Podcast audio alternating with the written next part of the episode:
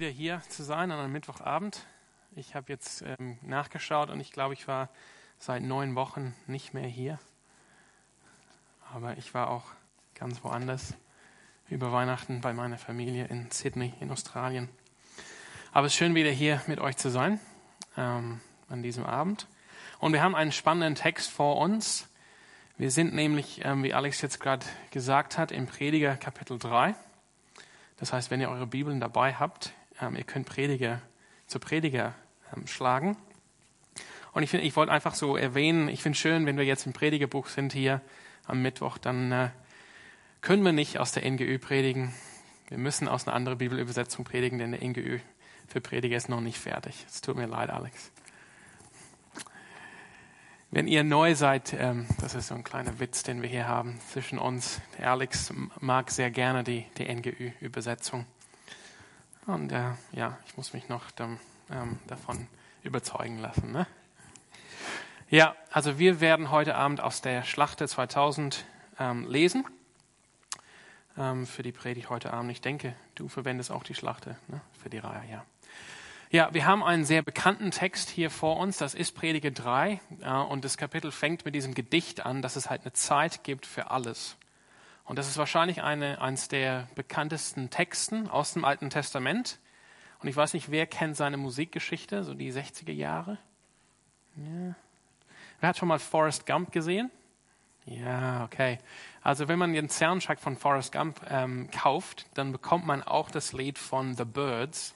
Und das Lied heißt Turn, Turn, Turn. Kennt jemand das Lied hier? Ja, ja. Robin kennt das Lied, sehr schön.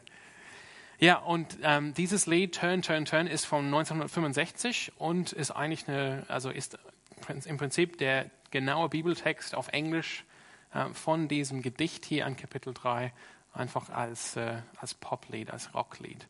Und ähm, das Lied gibt es auf dem Soundtrack von Forrest Gump. Also daher glaube ich nicht nur durch dieses Lied, aber einfach, dass es einfach ein Gedicht ist, ist dieser Text ähm, ziemlich bekannt als alttestamentlicher Text.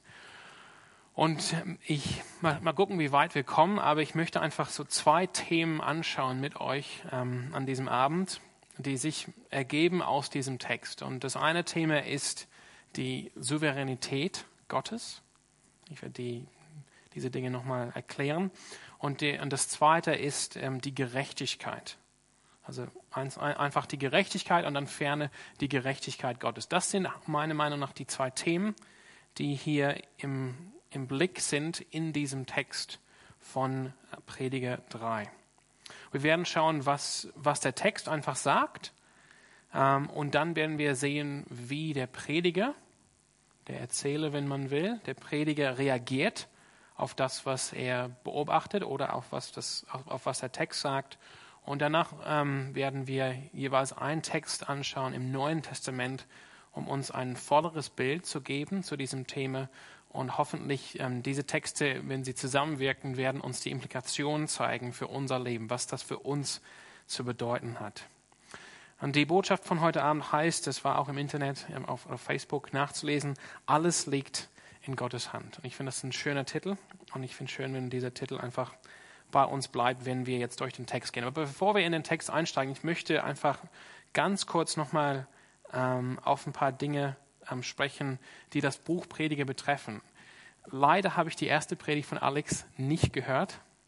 Ich habe letzte, ah, ich weiß.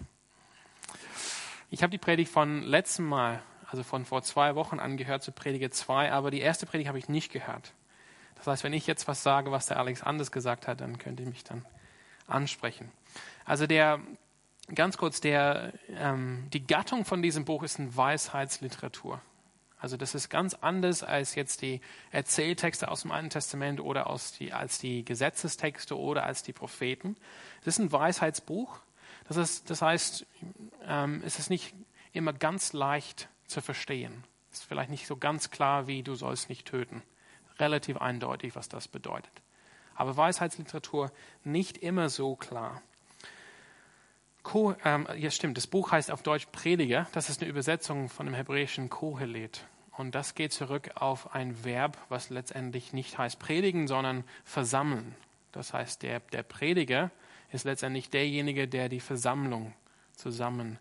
berufen hat. Also es ist natürlich eine gute Übersetzung, weil der spricht dann an die Versammlung, aber daher der Name Prediger.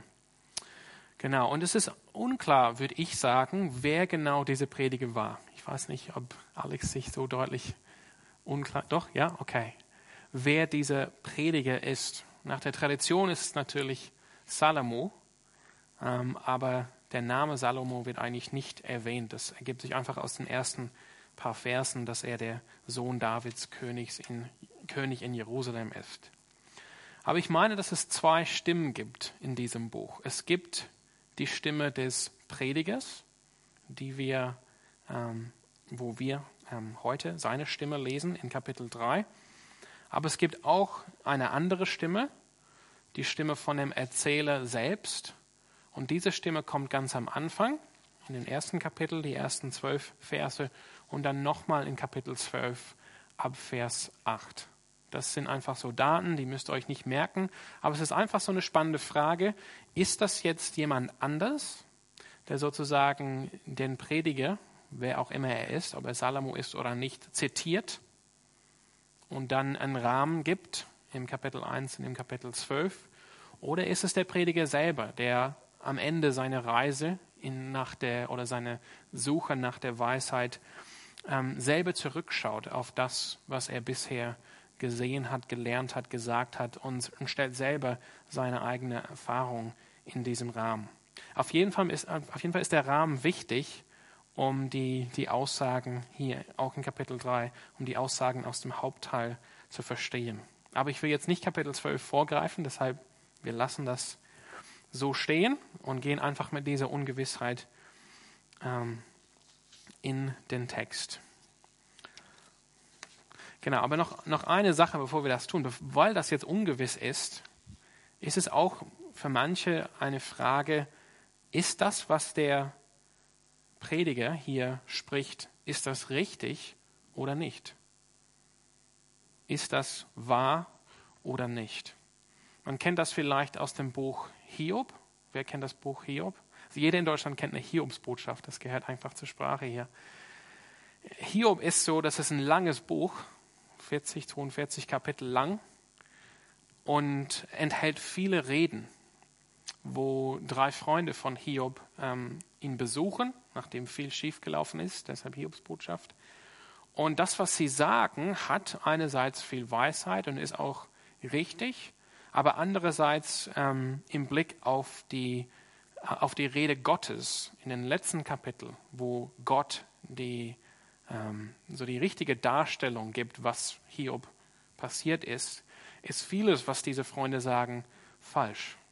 Und das ist auch die Frage hier mit Prediger. Ist das, was der Prediger erkennt, letztendlich richtig?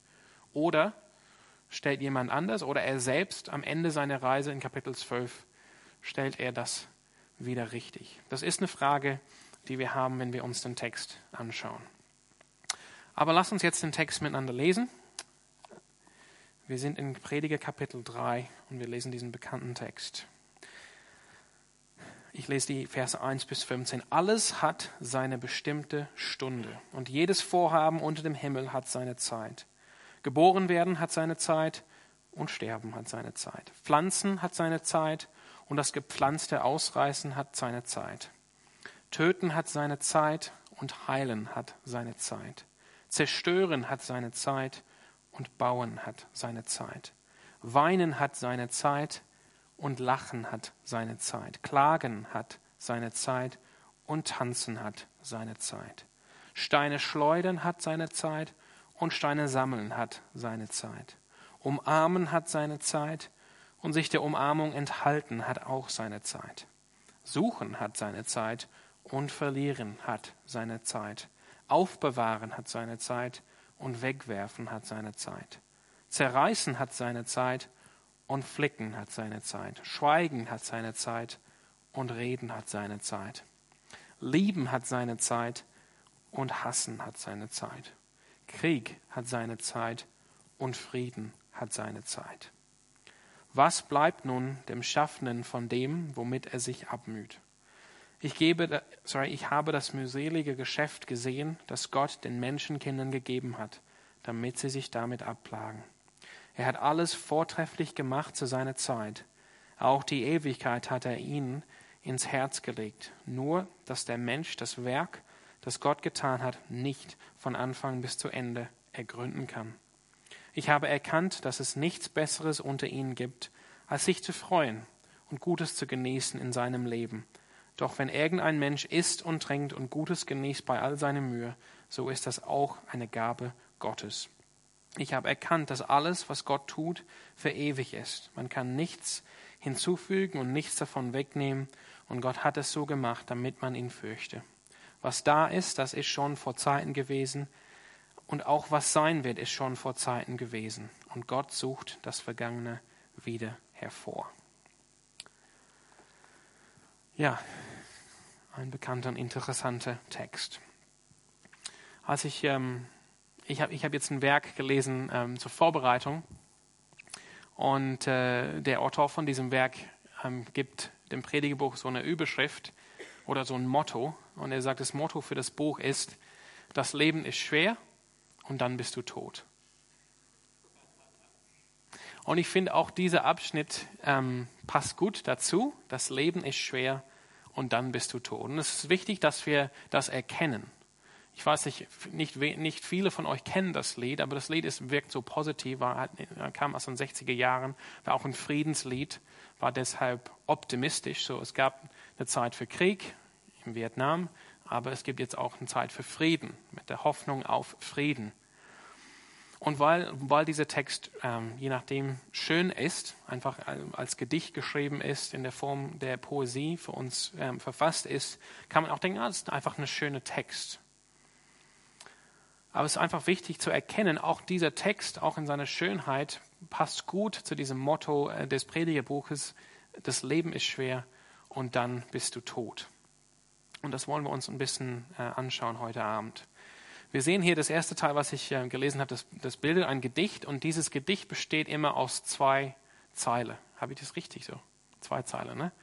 Also es gibt eine Zeit für Krieg und eine Zeit für Frieden. Das sind die zwei Zeilen. Und ähm, diese, diese zwei Zeile, also jede Zeile oder jede zwei Zeile für sich und auch das ganze Gedicht zusammen, es ist der Versuch von diesem Gedicht, das ganze Spektrum das ganze Spektrum des irdischen Lebens und der menschlichen Erfahrung abzudecken. Im Prinzip zu sagen, es gibt eine Zeit für alles, wie wir im ersten Vers lesen. Alles hat seine bestimmte Stunde und jedes Vorhaben unter dem Himmel hat seine Zeit. Und das ist ganz normal für Hebräisch, dass man einfach so schreibt. Und äh, wenn man jetzt die zwei Extreme nimmt, zusammen sagt man dann alles. Zum Beispiel auf dem Land und auf dem Wasser bedeutet überall.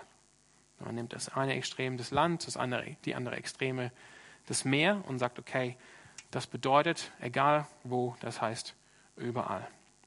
Das heißt, diese, ähm, diese zwei Zeile, die bilden hier die Extreme. Ne? Wir haben gesehen, ähm, Frieden und Krieg, töten und heilen, zerstören und bauen. Und, und das heißt, die wollen alles dazwischen implizieren.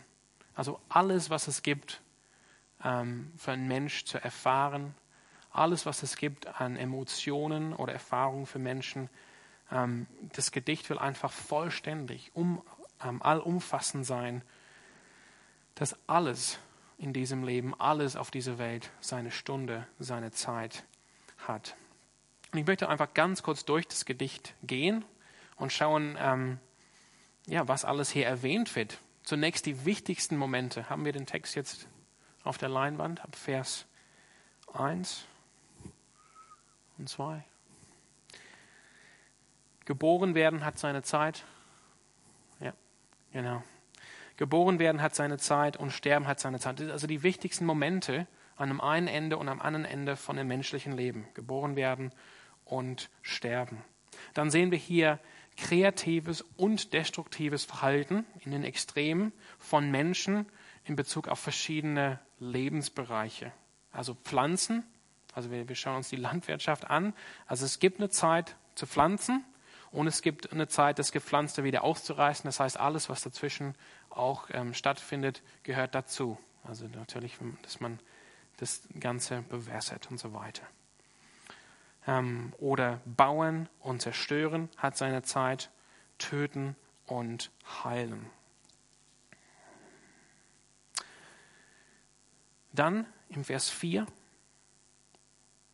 sorry, sprechen wir, kommen wir über menschliche Emotionen zu sprechen. Zunächst die, ähm, die jeder Mensch für sich haben kann. Wieder die zwei Extreme, weinen und lachen. Und natürlich alles dazwischen. Und dann, ähm, das ist vielleicht für uns ähm, nicht so ähm, offensichtlich, aber Klagen und Tanzen haben damit zu tun, dass wir ähm, diese Emotionen ähm, gemeinsam haben. Entweder als Familie oder als ganze Gesellschaft oder als Land, dass wir gemeinsam unsere Freude oder unsere Trauer zum Ausdruck bringen. Klagen, dass wir gemeinsam klagen, eine Sache anklagen oder tanzen. Und dann Steine schleudern und Steine sammeln. Das ist ein bisschen nicht, nicht ganz so klar, warum ähm, diese Zweizeile an diese Stelle kommt. Aber ich denke, es hat auch eine, ähm, eine übertragene Bedeutung. Es geht nicht wirklich nur darum, jetzt, dass es eine Zeit gibt, wo ich Steine schleudere und dann sie wieder einsammle, sondern es hat einfach, äh, will einfach ähm, zum Ausdruck bringen, es gibt eine Zeit, äh, wo wir, ähm, wo Dinge auseinandergehen oder wo Menschen auseinandergehen oder wo wir Altes verlassen und uns auf neue Wege begehen. Und es gibt auch eine Zeit, wo wir zurückkommen oder wo, wo wir uns wieder sammeln, wo wir wieder zusammenkommen. Auch in zwischenmenschlichen Emotionen werden hier angesprochen. Es gibt eine Zeit, wo wir uns gegenseitig umarmen, wo wir nah sind, aber es gibt auch, auch eine Zeit, auch das hat seine Zeit, dass man sich davon enthält.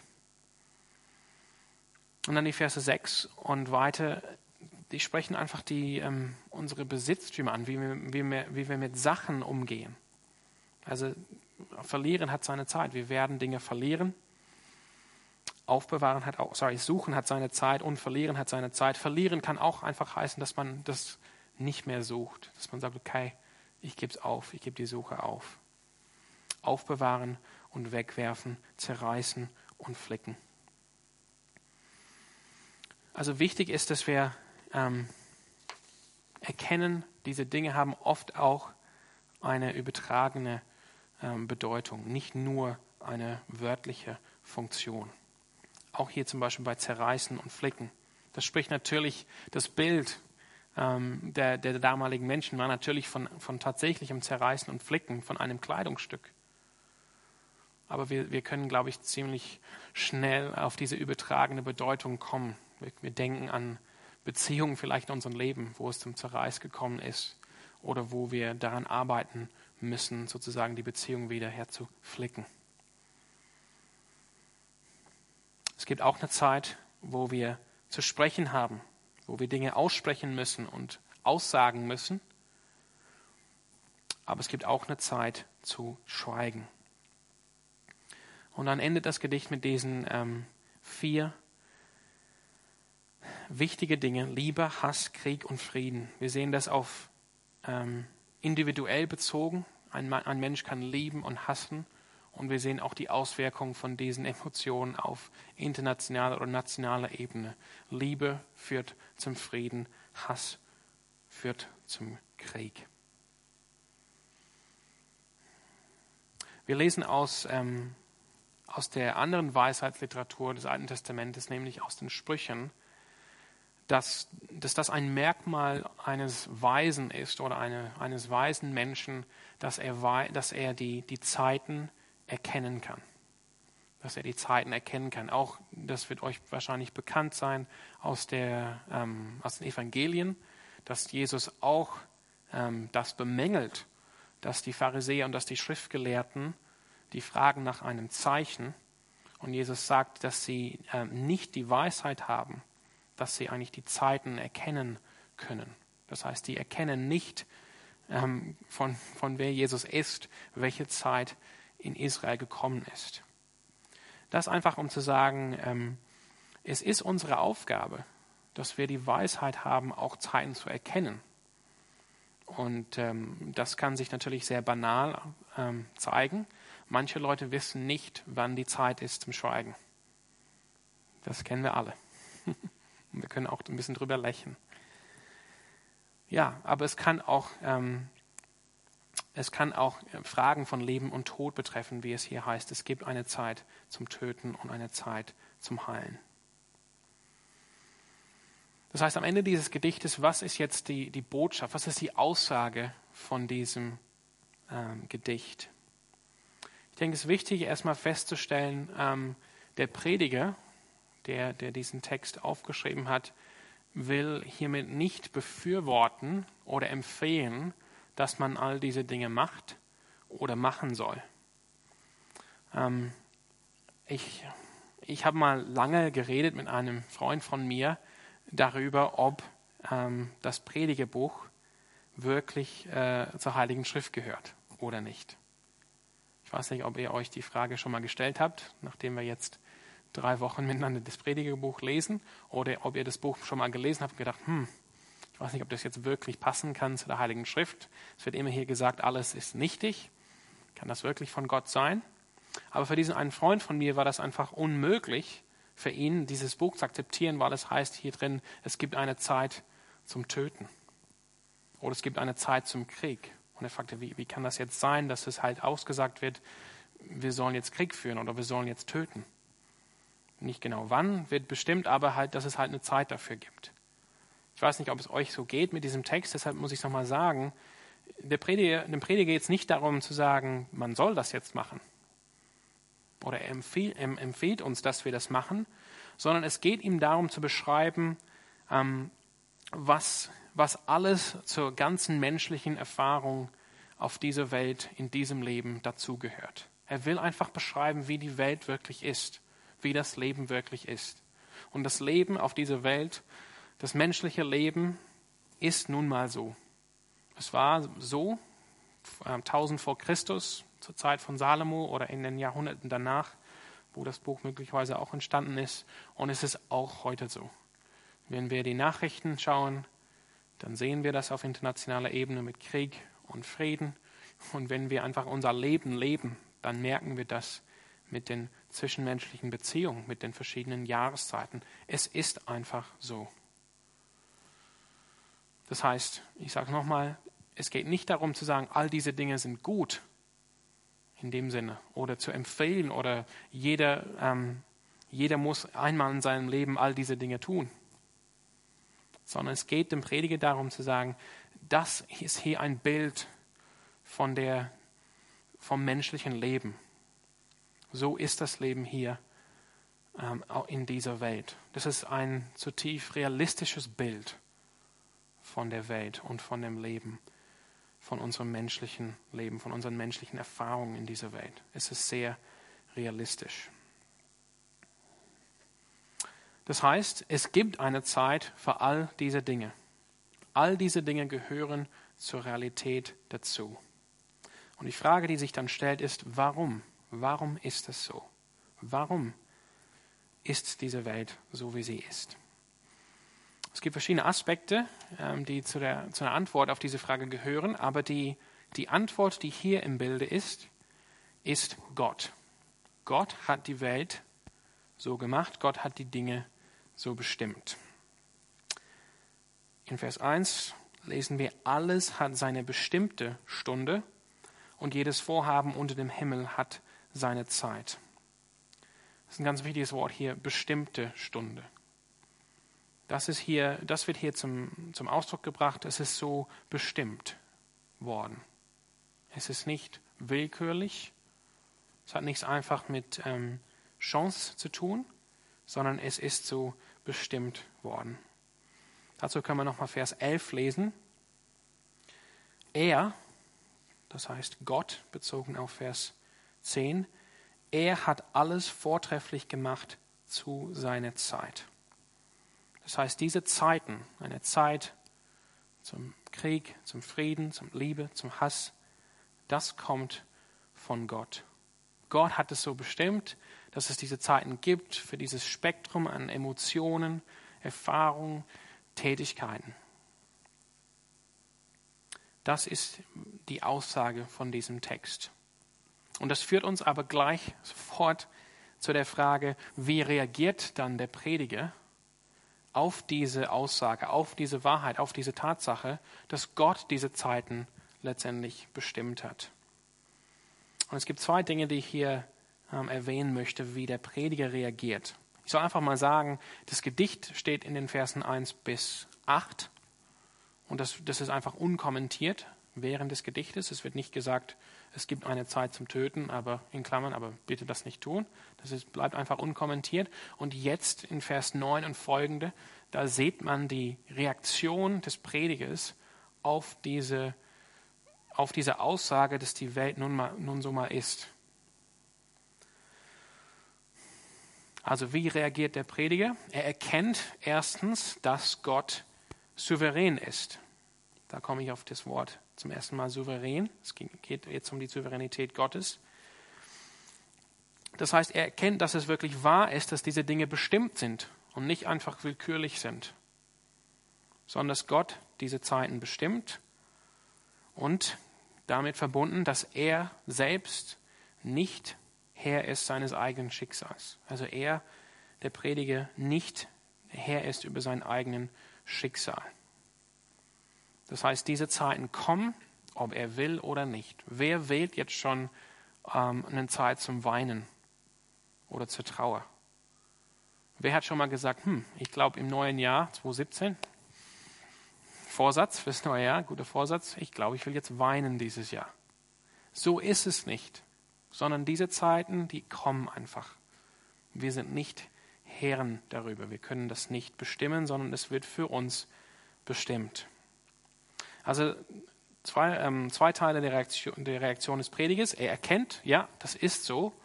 Ich habe euch schon den Vers 11 nochmal vorgelesen. Der Prediger spricht aus, ja, Gott hat alles vortrefflich gemacht zu seiner Zeit. Und den anderen Teil seiner Reaktion ist, dass ähm, der Prediger frustriert ist darüber. Für ihn ist das nicht ganz leicht anzunehmen.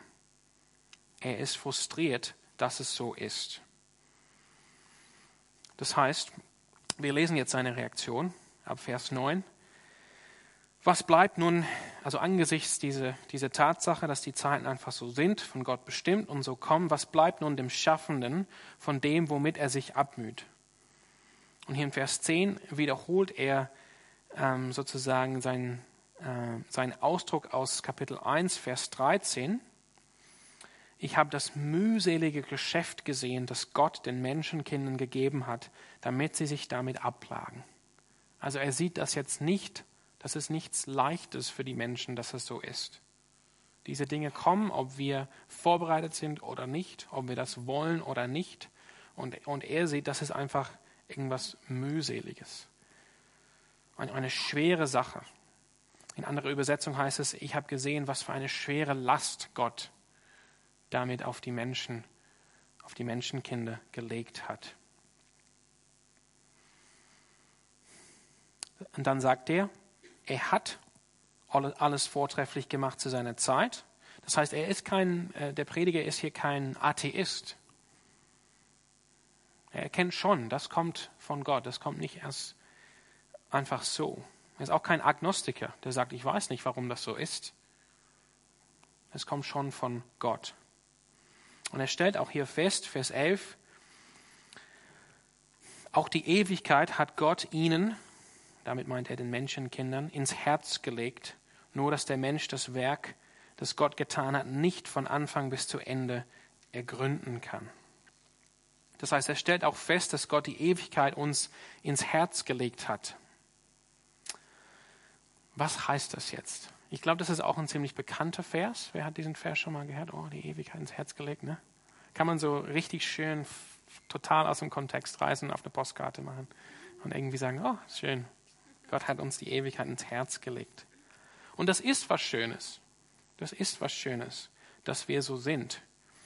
Ähm, anders als die Tiere, würden wir sagen, haben wir als Menschen die Fähigkeit, ähm, uns das Ewige vorzustellen. Das heißt, wir können denken über eine Zeit vor uns und nach uns. Das können wir uns vorstellen. Das ist, glaube ich, ähm, ein Aspekt von, ähm, von dieser Wahrheit, dass Gott uns die Ewigkeit ins Herz gelegt hat. Man kann natürlich sofort, ähm, sofort auf die Verbindung zu Genesis also 1. Mose 1 bis 3 kommt, Schöpfungsgeschichte. Es geht hier darum, dass diese Dinge alles bestimmt sind. Und dann denken wir, ja, wie hat Gott uns Menschen geschaffen? Und ähm, dann kommen wir natürlich darauf, dass Gott uns Menschen nach seinem Ebenbild geschaffen hat, dass Gott selbst ewig ist. Und wenn wir nach seinem Ebenbild geschaffen sind, dann ähm, haben wir, vielleicht ist das hier ein poetischer Ausdruck davon, dass wir die Ewigkeit ins Herz gelegt bekommen haben. Das heißt, wir wie Gott verstehen einfach dieses Konzept von Zeitlosigkeit oder Ewigkeit.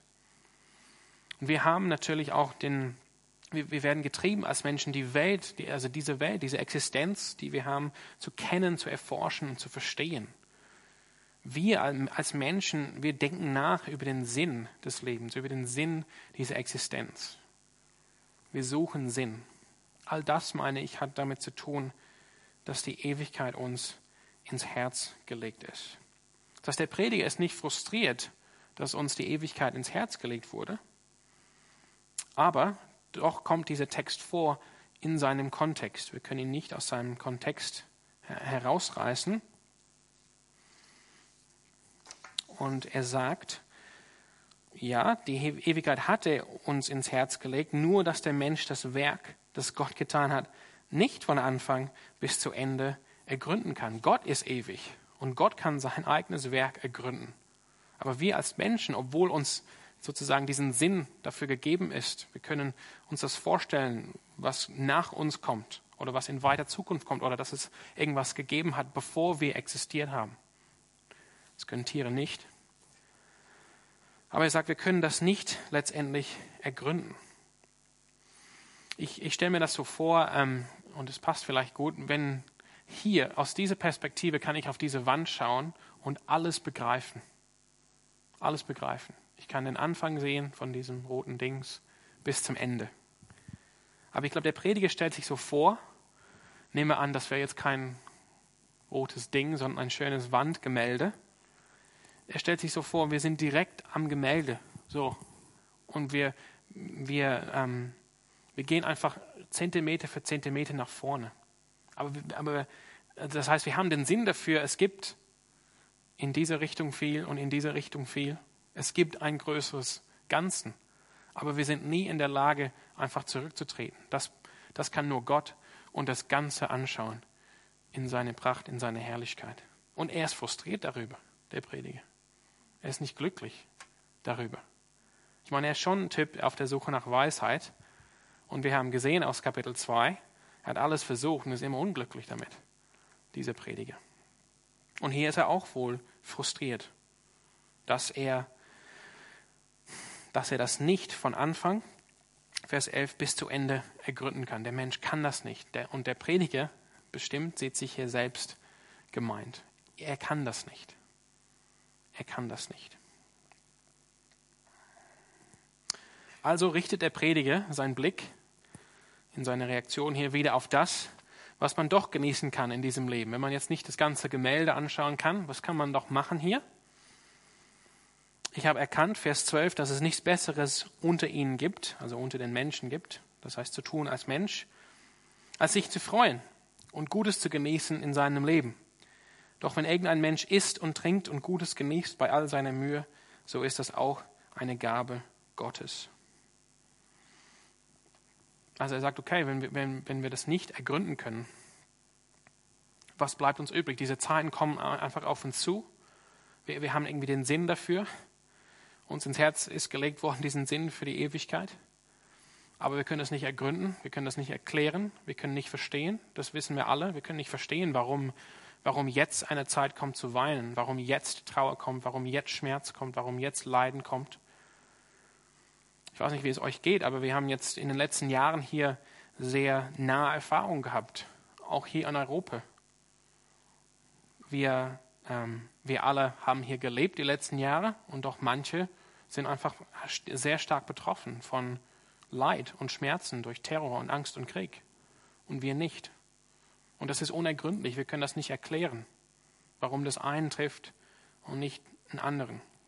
Ich war jetzt in, ähm, in Australien und habe mit einem guten Freund ähm, gesprochen. Ähm, und es ging einfach ja, wir haben, wir sind einfach ein bisschen älter jetzt und wir haben einfach so ein bisschen so ähm, zurückgedacht über, da, über was passiert ist mit, ähm, mit Menschen aus unserem Alter, die vor zehn Jahren in der Gemeinde waren. Und wir sitzen da und stellen fest, Gott geht mit uns. Wir sind noch fest in Gemeinde, ich hier, er dort. Aber gute Freunde von uns gehen nicht mehr mit Gott. Warum? Warum? Vor zehn Jahren sah alles gleich aus. Wir gehen alle in die Gemeinde, wir, wir sagen alle, wir lieben Gott, wir lieben Jesus.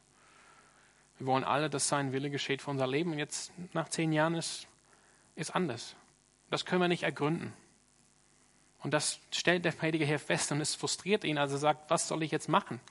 Was kann ich jetzt machen? Ich kann mich, ich kann mich einfach Freude nehmen an meiner Arbeit, dass ich einfach ein gutes Leben leben kann. Ich kann mich freuen an Essen und Trinken.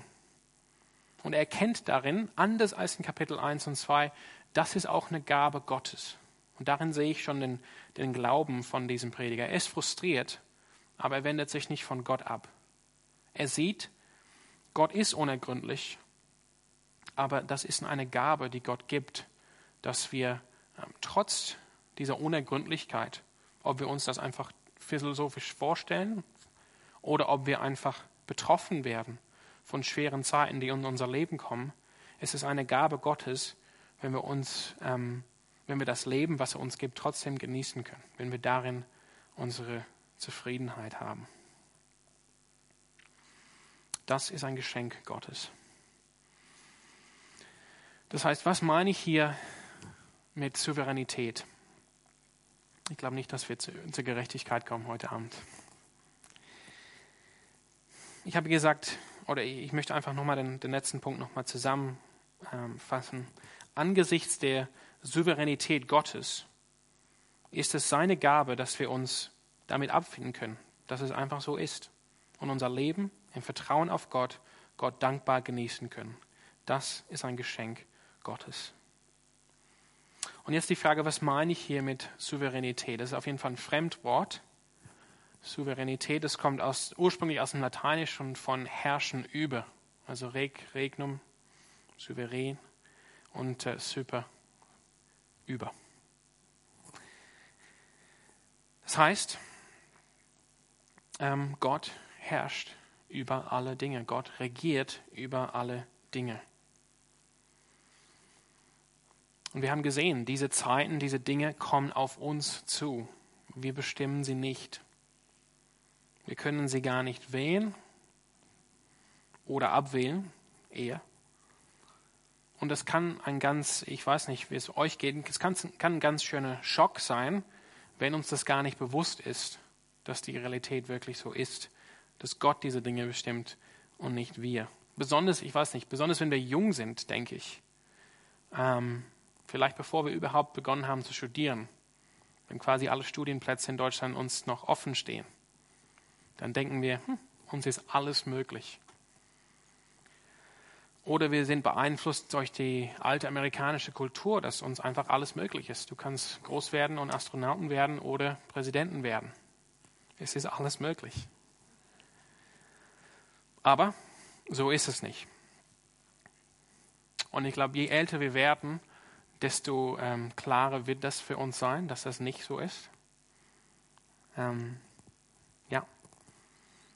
Einfach die Erfahrungen in diesem Leben zeigen uns, dass wir nicht letztendlich ähm, Herr unserer eigenen Schicksal sind.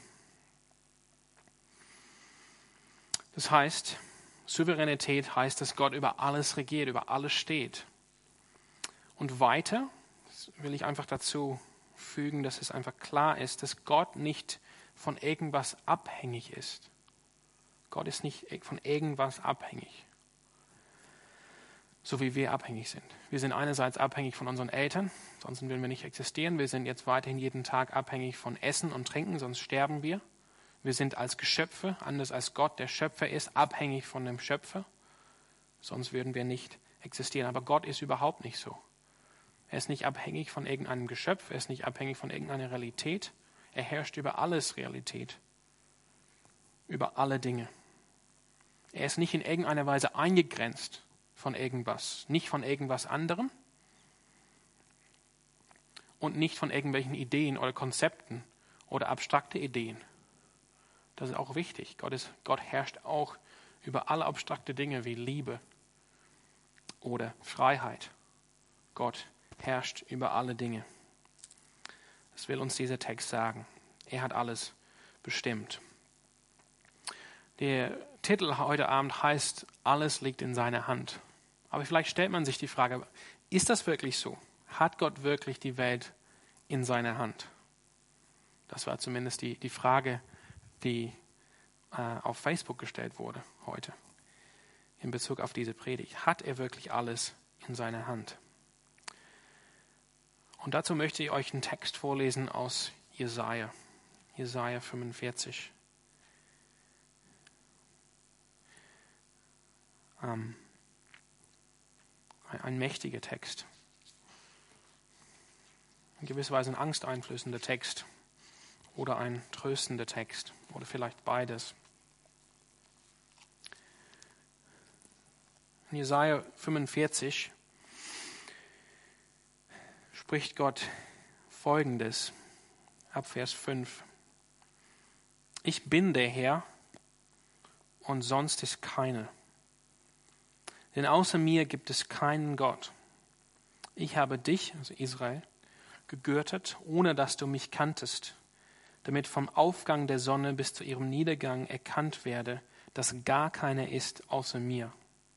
Ich bin der Herr und sonst ist keiner. Der ich das Licht mache und die Finsternis schaffe, der ich Frieden gebe und Unheil schaffe. Ich, der Herr, vollbringe dies alles. Also auf die Frage liegt wirklich alles in seiner Hand.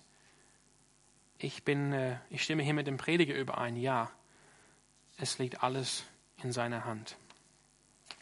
Und ich frage an dich heute Abend, ähm, ist dir das bewusst, dass das unser Gott ist? Dass unser Gott ein souveräner Gott ist, der wirklich über alles herrscht?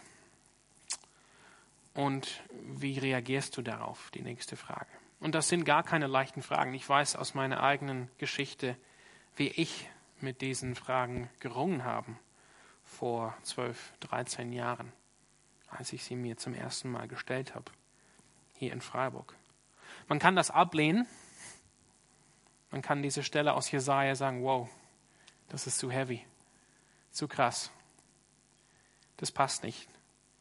Man kann das ablehnen so wie die Welt das letztendlich ablehnt. Entweder sie lehnen Gott völlig ab oder sie schaffen sich einen netter Gott, der einfach immer nett ist, aber in Wirklichkeit keine Macht hat.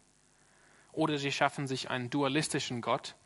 Sie stellen sich äh, das Universum so vor wie in, in Star Wars, dass es halt das Gute gibt und das Schlechte und ungefähr beide gleich, beide haben Macht und es ist einfach ein Kampf, das Gute gegen das Böse dass Gott quasi sein Gegenüber hat im Teufel.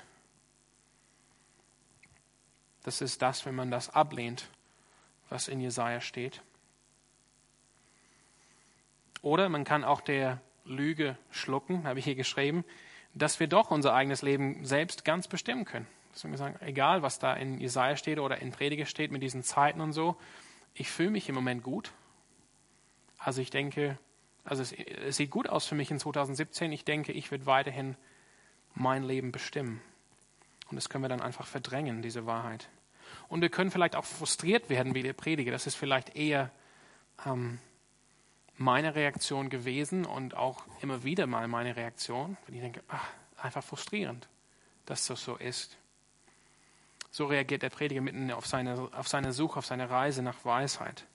Er sagt, das ist doch unfair, dass das so ist. Und ich glaube, das ist häufig unsere Antwort. Das ist doch unfair, wenn das so ist. Wie kann das denn sein? Das Beispiel für äh, den Prediger in Kapitel 2 war doch die Weisheit. Er hat gesagt, äh, wie kann das sein? Wenn ich, wenn ich mein ganzes Leben verbringe, um Weisheit zu erlangen, dann sterbe ich genauso wie der Idiot, der nichts macht. Wie kann das sein? Unfair. Aber was sagt es, und hiermit äh, wollen wir enden heute Abend, was sagt das Neue Testament dazu? Wie ähm, ergänzt das Neue Testament dieses Bild aus dem Alten Testament? Und ich denke, es wird jetzt keine Überraschung sein, dass ich jetzt Römer 8 aufschlage. Ich möchte einfach diesen sehr bekannten Text mit euch lesen, wenn wir und, und damit ähm, zur Frage kommen, welche Implikation hat diese Wahrheit für uns? Wenn ich jetzt den Römerbrief finden kann. Römer 8. Ab Vers 28. Und Paulus schreibt hier voll ähm, Gewissheit.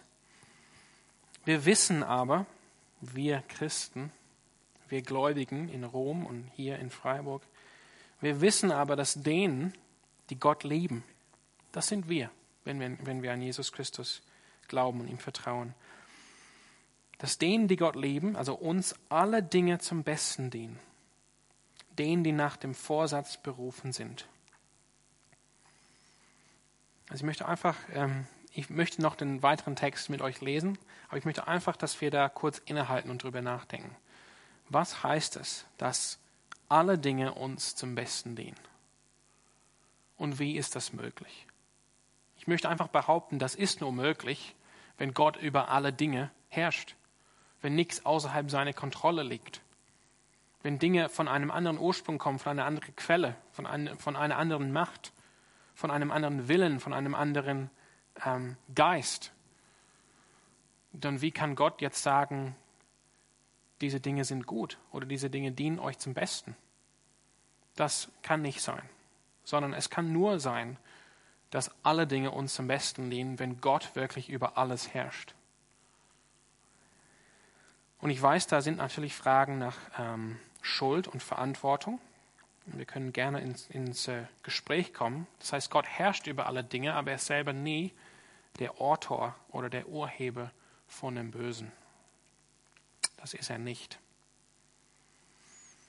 Alle Dinge, und das ist so eine kostbare Verheißung, die sich darin gründet, dass Gott, unser Gott, souverän ist. Das heißt, du kannst die Gewissheit haben, dass egal was passiert dieses Jahr, ob es jetzt eine Zeit zum Trauen gibt oder zum Weinen, ob es eine Zeit zum Krieg gibt, ob es eine Zeit zum Töten gibt, um die negativen Seiten ähm, zu nehmen aus Prediger 3. Diese Dinge werden dir zum Besten dienen, weil Gott über alles herrscht und weil er dich liebt. Ich möchte einmal den Text weiter vorlesen in Römer 8. Alle Dinge zum Besten dienen denen, die nach dem Vorsatz berufen sind, denn die er zuvor ersehen hat, die hat er auch vorbestimmt, dem Ebenbild seines Sohnes gleichgestaltet zu werden, damit er der Erstgeborene sei unter vielen Geschwistern. Die er aber vorherbestimmt hat, die hat er auch berufen. Die er aber berufen hat, die hat er auch gerechtfertigt. Die er aber gerechtfertigt hat, die hat er auch verherrlicht. Und das bist du, wenn du in Christus bist. Für Gott sieht das schon aus wie abgeschlossene Sache. Deshalb sind diese Verben auch im Präteritum. Die sind schon vollbracht worden für Gott, weil er über alles herrscht, er über alles steht. Was wollen wir nun hierzu sagen, fragt Paulus, Vers 31. Ist Gott für uns? wer kann gegen uns sein? Wer kann gegen uns sein, wenn Gott, der über alles herrscht, für uns ist? Es ist nicht, dass es irgendwie so den gleichberechtigten, gleichmächtigen Teufel gibt, der vielleicht Gott mal besiegen kann und dann ist es unsicher oder unklar, sondern Gott herrscht über alles. Und deshalb, wenn er für uns ist, wer kann gegen uns sein? Er, Gott, der sogar seinen eigenen Sohn nicht verschont hat, sondern ihn für uns alle dahingegeben hat, wie sollte er uns mit ihm nicht auch alles schenken? Wer will gegen die Auserwählten Gottes Anklage erheben? Gott ist es doch, der rechtfertigt. Wer will verurteilen? Christus ist es doch, der gestorben ist, ja mehr noch, der auch auferweckt ist. Gott hat die Macht über den Tod, der auch zu Rechten Gottes ist, der auch für uns eintritt. Wer will uns scheiden? Nochmal die Frage jetzt hier und der Bezug, die Implikation für die Souveränität, also für uns, ausgehend von der Souveränität Gottes. Niemand kann uns scheiden von Gott, von Christus, von der Liebe Gottes. Wer will uns scheiden von der Liebe des Christus? Drangsal oder Angst oder Verfolgung oder Hunger oder Blöße oder Gefahr oder Schwert? Wie es geschrieben steht, um deinen Willen werden wir getötet den ganzen Tag, wie Schlachtschafe sind wir geachtet. Also auch wenn Schlimmes kommt, nichts kann uns trennen. Aber in dem allen überwinden wir weit durch den, der uns geliebt hat, denn ich bin gewiss, dass weder Tod, noch Leben, weder Engel noch Fürstentümer noch Gewalten, weder Gegenwärtiges noch Zukünftiges, weder Hohes noch Tiefes noch irgendein anderes Geschöpf uns zu scheiden vermag von der Liebe Gottes, die in Christus Jesus ist, unserem Herrn. Das ist einfach eine kostbare Verheißung für uns alle heute Abend, weil Gott über alles herrscht. Und deshalb kann nichts uns trennen. So, so wird das Bild hier vervollständigt. Ja, die Frustration des Predigers bleibt einerseits. Also auch für uns, wo wir in Christus sind, mit dieser Verheißung, die Pläne Gottes, die Ratschlüsse Gottes, die können wir nicht ergründen. Wir sind weiterhin auf der, äh, am gleichen Ort wie der Prediger. Wir, wir wissen nicht, warum manches kommt und manches nicht. Wir wissen nicht, warum Gott manches so macht und manches nicht. Wir müssen uns auch damit abfinden, dass alles seine Zeit hat, auch jetzt um 2017 nach Christus. Aber wir können in dieser Souveränität Gottes, dass Gott über alles herrscht, Trost finden. Und das ist die Aussage hier, die starke Aussage von Römer 8, 28 und folgende. Und das ist mein Wunsch für euch heute Abend, dass ihr, ähm, dass ihr nicht wegrennt von dieser harten Aussage, doch harten Aussage, sondern dass ihr einfach Trost findet in und bei diesem allmächtigen Gott. Und weil er uns in Christus so liebt, so dient wirklich alles zu unserem Guten. Ich möchte den, die Band auf die Bühne einladen.